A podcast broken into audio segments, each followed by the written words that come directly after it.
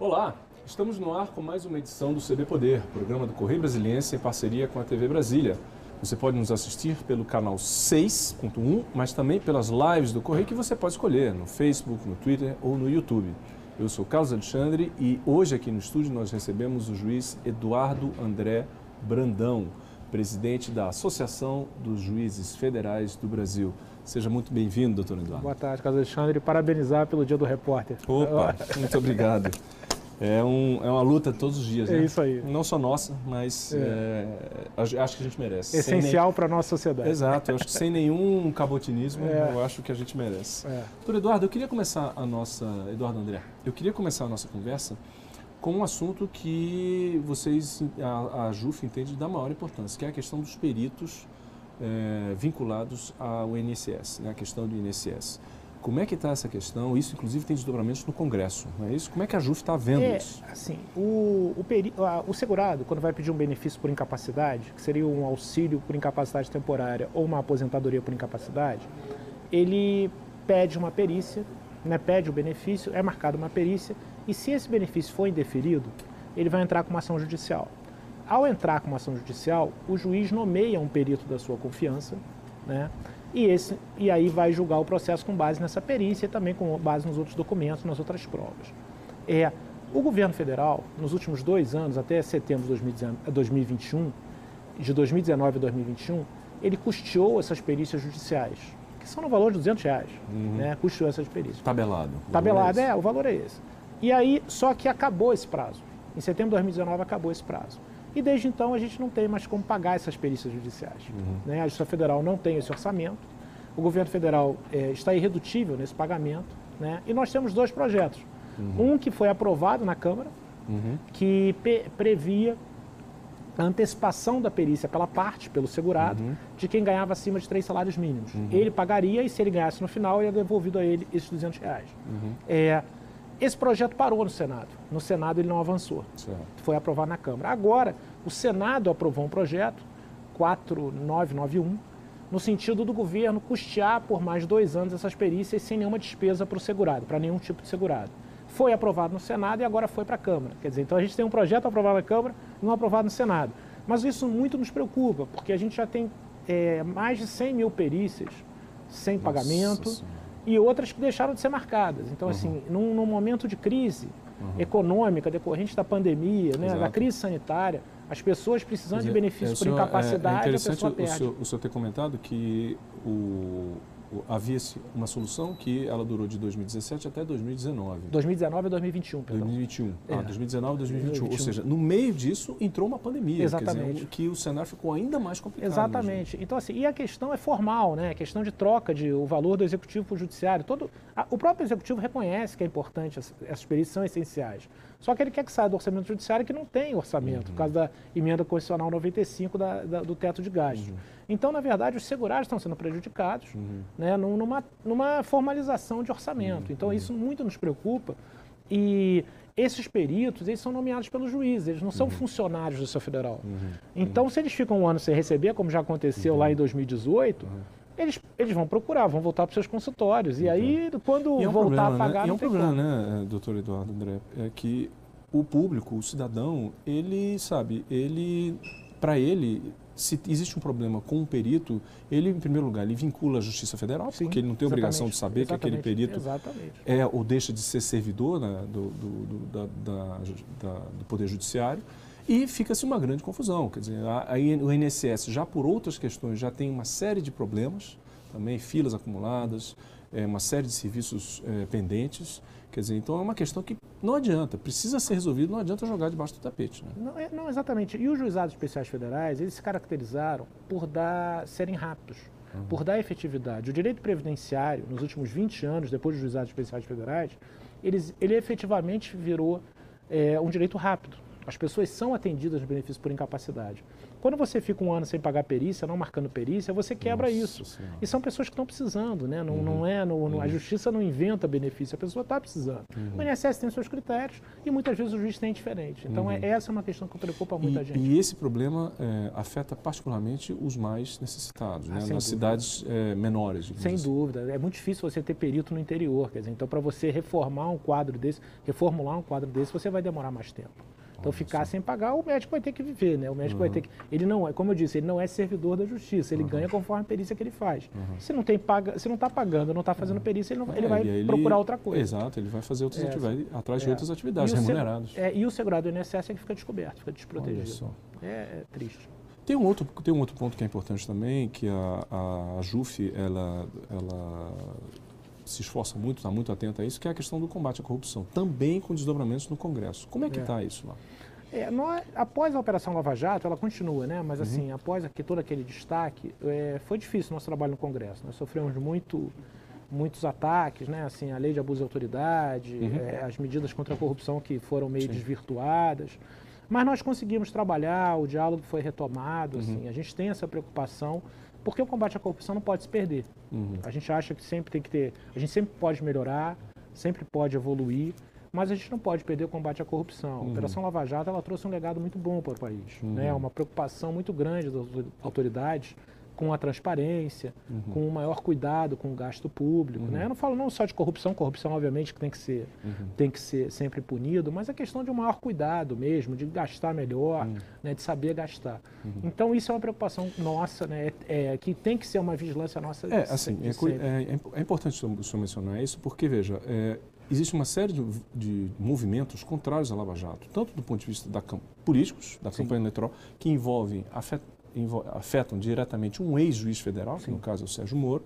Então, há uma série de críticas, mas existem também movimentos, digamos assim, institucionais. Quer dizer, é. no Congresso, você ouve a aprovação da lei da, da que chamam de improbidade, impunidade administrativa, é, é quer dizer, que é, é claramente um movimento contrário ao que, digamos assim, é, prega a Lava Jato, Exatamente. que é a correção e tudo mais. Como é que a JUF se coloca com esses movimentos? A gente discorda dessas, dessas medidas legais com vistas a diminuir a transparência. A gente uhum. discordou da lei de abuso de autoridade, que na verdade procura inibir que o, o juiz ou promotor vá investigar, vá, vai uhum. julgar algum processo desse. A lei de improbidade, a gente discordou muito das mudanças. Você praticamente vai gerar uma impunidade mesmo, praticamente você uhum. vai. É, a, a, o mal administrador vai ser. Uhum. É, vai, vai ter maior chance de continuar a uhum. agir. Então a gente realmente é contrário a todas essas mudanças. Né? Uhum. Né? Quanto à questão da Lava Jato, quanto à questão de candidatura, a JUF é contrária a qualquer juiz na política. A JUF, historicamente, jamais apoia juiz na política. No caso do Sérgio Moro, ex-juiz, ele é um ex-juiz. Ele Você tá saiu, ele de quarentena, então? Seria isso? Ou, é, assim, ou não, já existe, né? A pessoa tem que ficar seis meses sem, sem se candidatar. Ela, é, não, ela tem que ficar... quatro é, anos. Eu, né? assim, eu acho que um prazo muito grande também não faz sentido. Sim. Mas a AJUF é contra, assim, muita, já se debateu se os juízes deveriam participar da política ou não, nós somos completamente contrários, uhum. não é a nossa função. Né? Uhum. Né? Quem quiser fazer, que faça como o ex-colega, uhum. se exonere e vá, vá, vá, vá uhum. fazer a sua carreira. Uhum. Porque nós não concordamos com os juízes na política, uhum. é uma coisa, é uma postura nossa, é, é uma inversão total, é um desgaste muito grande, porque a justiça está ligada à imparcialidade. Né? Então, quando se a gente pensar em juízes na política, a gente não, não, não é interessante. Muito bem. Então, tirando um pouco é, a questão do, do, do Sérgio Moro, é, despersonalizando é. o debate, quer dizer, existe a questão da, da, Lava Jato em si. E há um problema ali, porque você houve uma, uma série de decisões que foram tomadas pelo, pelo juiz é, federal, no caso o Moro, que foram referendadas por instâncias superiores e chegou a um determinado momento, quando, no Supremo é. Houve uma mudança de entendimento, é, avaliaram que uma parte significativa daquele trabalho é. seria inválida, envolvendo um réu que a gente sabe que, que, que, tem uma grande importância política, pode até se discordar, existe uma série de críticas é. É muito concretas em relação a ele, mas o fato que é um personagem muito relevante. E agora se faz a grande questão, ou seja, a Lava Jato não serviu para nada, o, o, o réu, o, as investigações estavam equivocadas, não havia dolo. O que, que aconteceu? Qual é a leitura que se faz nesse momento? Ah, sim. Nós é, defendemos o legado do Lava Jato. Assim, os acordos de leniência, as devoluções de valores por pessoas físicas, isso nunca pode ser apagado. Aquilo foi assustador. Uhum. pessoas físicas devolvendo 100, 150, 300 milhões de reais. É, isso não pode se perder.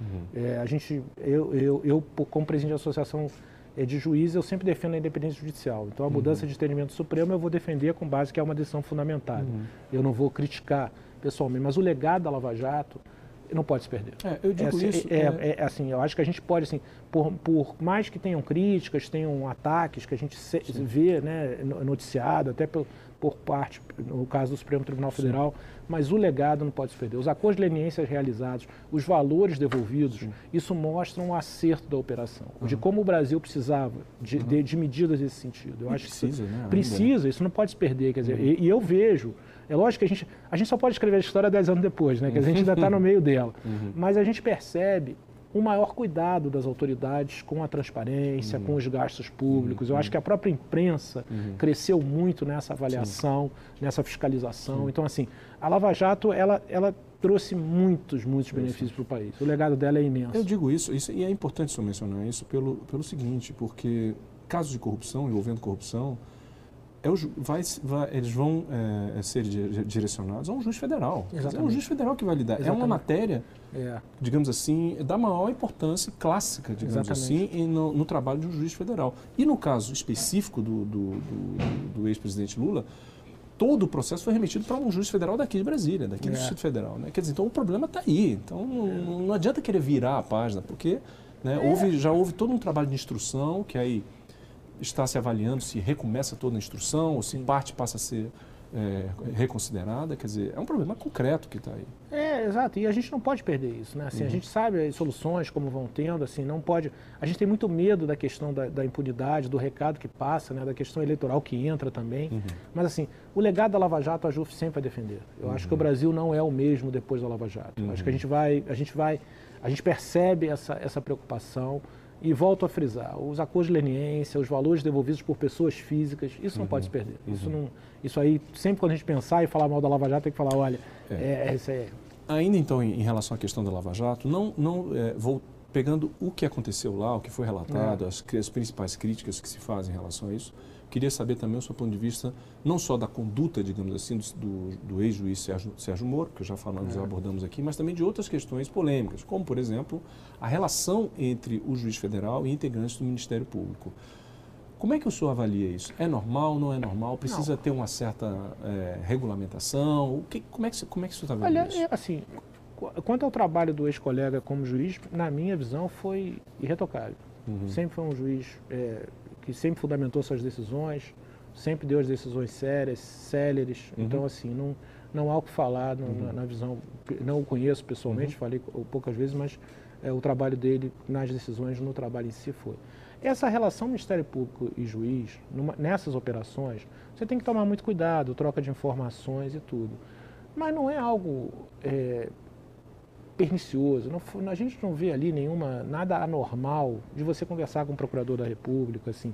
Você pode, pode conversar, você não pode falar em provas, essas coisas você tem que tomar cuidado. Uhum. Agora, esse diálogo é, entre as carreiras, por exemplo, eu sou juiz previdenciário, uhum. eu converso com o procurador do INSS. Uhum. Quando você tem uma demanda imensa de ações no mesmo sentido, você tem que falar, olha, é, a, a, coisa está indo para um caminho, assim, não, não que eu vá me, me meter na defesa da autarquia, uhum. mas você tem que ver como assim, o que, que se, você tem que saber o que, que a parte pretende, uhum. e aí envolve o interesse público uhum. e o teu trabalho em si. Quer dizer, uhum. então não, eu não, não, assim, a gente já, é, entende as críticas, né? Uhum. Fica uma coisa muito, a, a mensagem como um todo uhum. é, pode chocar, mas é uma coisa corriqueira do trabalho. Entendi. Você não pode definir prova, obviamente. Você não pode definir uhum. prova. Eu quero que você ouça tal. Isso aí, eu, por exemplo, já, ninguém faz. Mas você tem que tomar. Não, não, é, se deu uma dimensão que a gente discorda. Uhum. A gente, que a gente discorda. E, e assim, é, e o, a questão, né, é, doutor Eduardo, que olhando-se o desdobramento disso, quer dizer, você vê um ex-juiz que por uma série de é. circunstâncias, é. de razões, passou, escolheu uh, seguir a carreira, a carreira política, ou seja, continuou defendendo na política, digamos assim, a conduta dele enquanto é. juiz. E também o integrante do Ministério Público, o procurador, é. passou também, escolheu a carreira é. política é, no mesmo partido, quer dizer, e eles fala-se até na formação de uma bancada de anticorrupção, quer dizer, politizando realmente o combate à corrupção. Vai... Quer dizer, isso complica ainda mais né, a, a, o É, debate. é, vai ter um desgaste. É por isso que a associação ela faz questão, a JUF sempre faz questão de não apoiar é, seus magistrados na política. Essa vai ser a conduta, então, essa sempre para as foi. eleições. Essa sempre foi. Isso aí sempre foi. Isso aí é uma coisa que não, não, não é a minha gestão que está criando. A gente sempre foi contra a juiz na política. Uhum. Né? Porque a gente sabe, assim, é, lógico que o colega pode se exonerar, como ele fez, e, e concorrer. Mas é, não usar não, o uso da magistratura na política a gente Uhum. não concorda. Então a gente nunca apoiou. Já teve a ideia de que ah, os juízes poderiam concorrer, como alguns servidores podem concorrer Uhum. e depois voltar. A gente nunca apoiou isso. A gente nunca apoiou esse tipo de medida, exatamente por esse desgaste que traz. Porque o desgaste fica para a carreira, né, Carlos? Uhum. Exato. É, assim, para a pessoa que escolhe o caminho e tal. é, no caso, não que se exonerou, mas o desgaste fica para a carreira. Então Uhum. Não, a gente e, tem uma preocupação e não existe só o caso do Moro, por exemplo. Nós temos outros juízes também que escolheram a carreira política e que estão em situação muito delicada. Tem o Witzel, ex-governador do Rio de Janeiro, e tem o, o Bretas também. Quer dizer, ele não- ainda não ingressou na política, tem alguns É. movimentos, mas também há uma série de críticas à, à conduta dele. né? Então, É, assim, é- é- são, são, são cuidados assim que o, que, o, que o juiz tem que ter, que a gente tem que aprender, né? Assim, a gente, obviamente, que sempre defende o trabalho do juiz, a independência judicial, mas são processos de muita complexidade, né? De muito destaque. Então, o juiz acaba sendo atacado pessoalmente. Isso é uma coisa também que o Brasil tem que evoluir. É, o, o juiz pode ser atacado, é, criticado. né? As decisões dele podem ser criticadas. Elas são passíveis de recurso. Né? Até há pouco tempo atrás a gente teve ataques ao ministro do Supremo Tribunal Federal, ataques pessoais. Sim. E não as decisões. A decisão pode ser criticada. Uma figura pública é condenada, ela pode criticar a decisão, ela pode impugnar via recurso, mas atacar a pessoa do juiz a gente discorda. A gente acha que houve, a Operação Lava Jato inaugurou isso, o ataque pessoal ao juiz, que ficou é, consagrado com os ataques ao ministro Supremo, quer dizer, que a gente teve até o ano passado, ainda bem que nós passamos dessa fase. política. Né? Classe política Exatamente. nossa, Então, assim, isso não é bom para o país. E aí eu falo como presidente da associação, porque o ministro Supremo, ministro do STJ, quer queira, quer não, tem uma proteção, tem toda uma estrutura.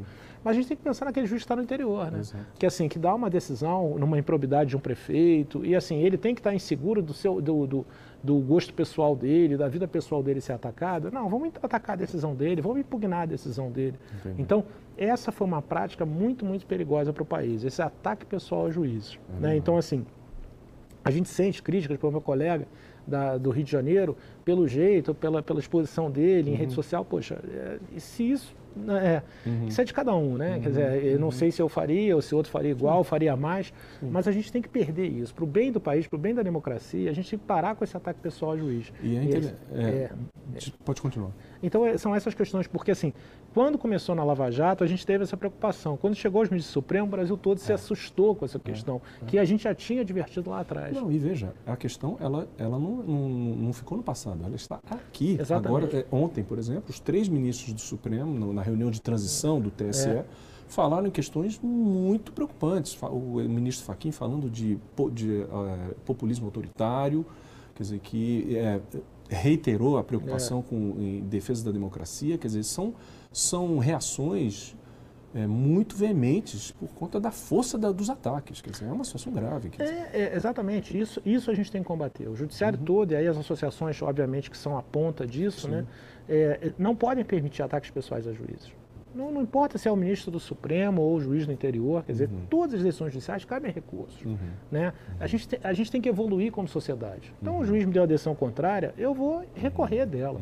Eu não vou dizer que ele é isso, isso, isso é aquilo, por isso que ele me deu a decis- decisão. Porque a decisão dele está fundamentada. É, e, anti- e- e curioso, porque nos últimos anos, antes de- da Lava Jato e de É. tudo mais, falava-se muito na- em ataques a juízes, mas por conta do crime organizado. Né? Quer dizer, Exatamente. a, a- a juíza É. do Rio de Janeiro, da doutora Cioli, É. quer dizer, que uma coisa assustadora, remete, por exemplo, ao É. que acontecia na, Itália, com a Exatamente. máfia italiana, quer dizer, Exatamente. juízes ameaçados também, e de repente passou no meio político de Brasília, É. passou-se meio que ser moda, É. você atacar o judiciário, falar livremente, com, com a, ideia, a justificativa de liberdade, tem a liberdade É, de... e como de- se o juiz fizesse parte da política. Né? É. O juiz não faz parte. Ele julga questões políticas, porque o Supremo Tribunal Claro. Federal, as questões chegam. É, o judiciário e é tem inerte. desdobramentos, né? É, o Claro. judiciário é inerte, o judiciário, a ação entra, o judiciário vai julgar. Mas assim, mas o juiz, em, regra, ele não é político. Uhum. Ele, ele é, um, ele é um agente, é um agente é, político, mas o juiz em si, a pessoa dele, não é político. Uhum. Então, assim, ele é atacado como se político fosse. Isso é assustador, né? É terrível. né? Então, é, é uma coisa. é uma prática que a gente tem que mudar para frente. Uhum, pra, uhum. Isso tem que, tem que evoluir. Falando em evolução, é. tem um outro tema que é importante também, que a JUF ela, ela também se posiciona de uma maneira muito clara, que é em relação à desigualdade de gênero Sim. e à valorização da presença das mulheres no judiciário. É. O que, a JUF está fazendo nesse sentido? A gente tem uma comissão muito atuante, que é a Comissão AJUF Mulheres, que debate todos esses temas, né, da, da, da mulher no judiciário, né, da, da questão da proteção lactante, uhum. da, da, questão do gênero, da questão da, da, diferença das mulheres no judiciário, dos cargos que ocupam. Uhum.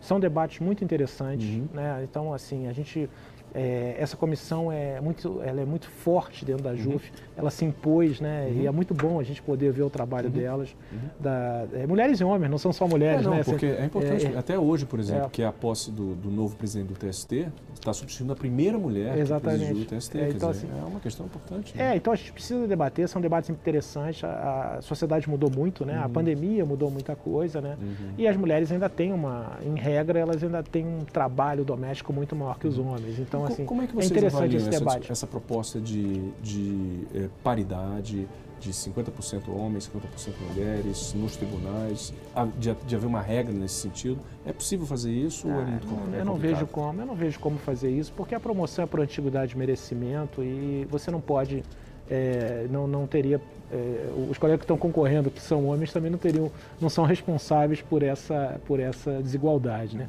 Então assim tem que ser uma, mas é uma, mas é uma cultura que tem que se debater, tem que se debater.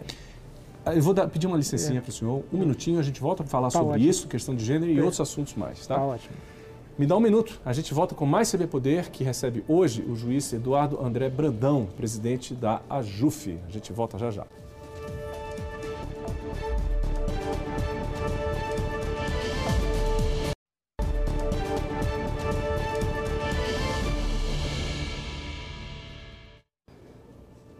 Gente volta com o segundo bloco do CB Poder, que recebe hoje o juiz Eduardo André Brandão, presidente da Associação dos Juízes Federais do Brasil.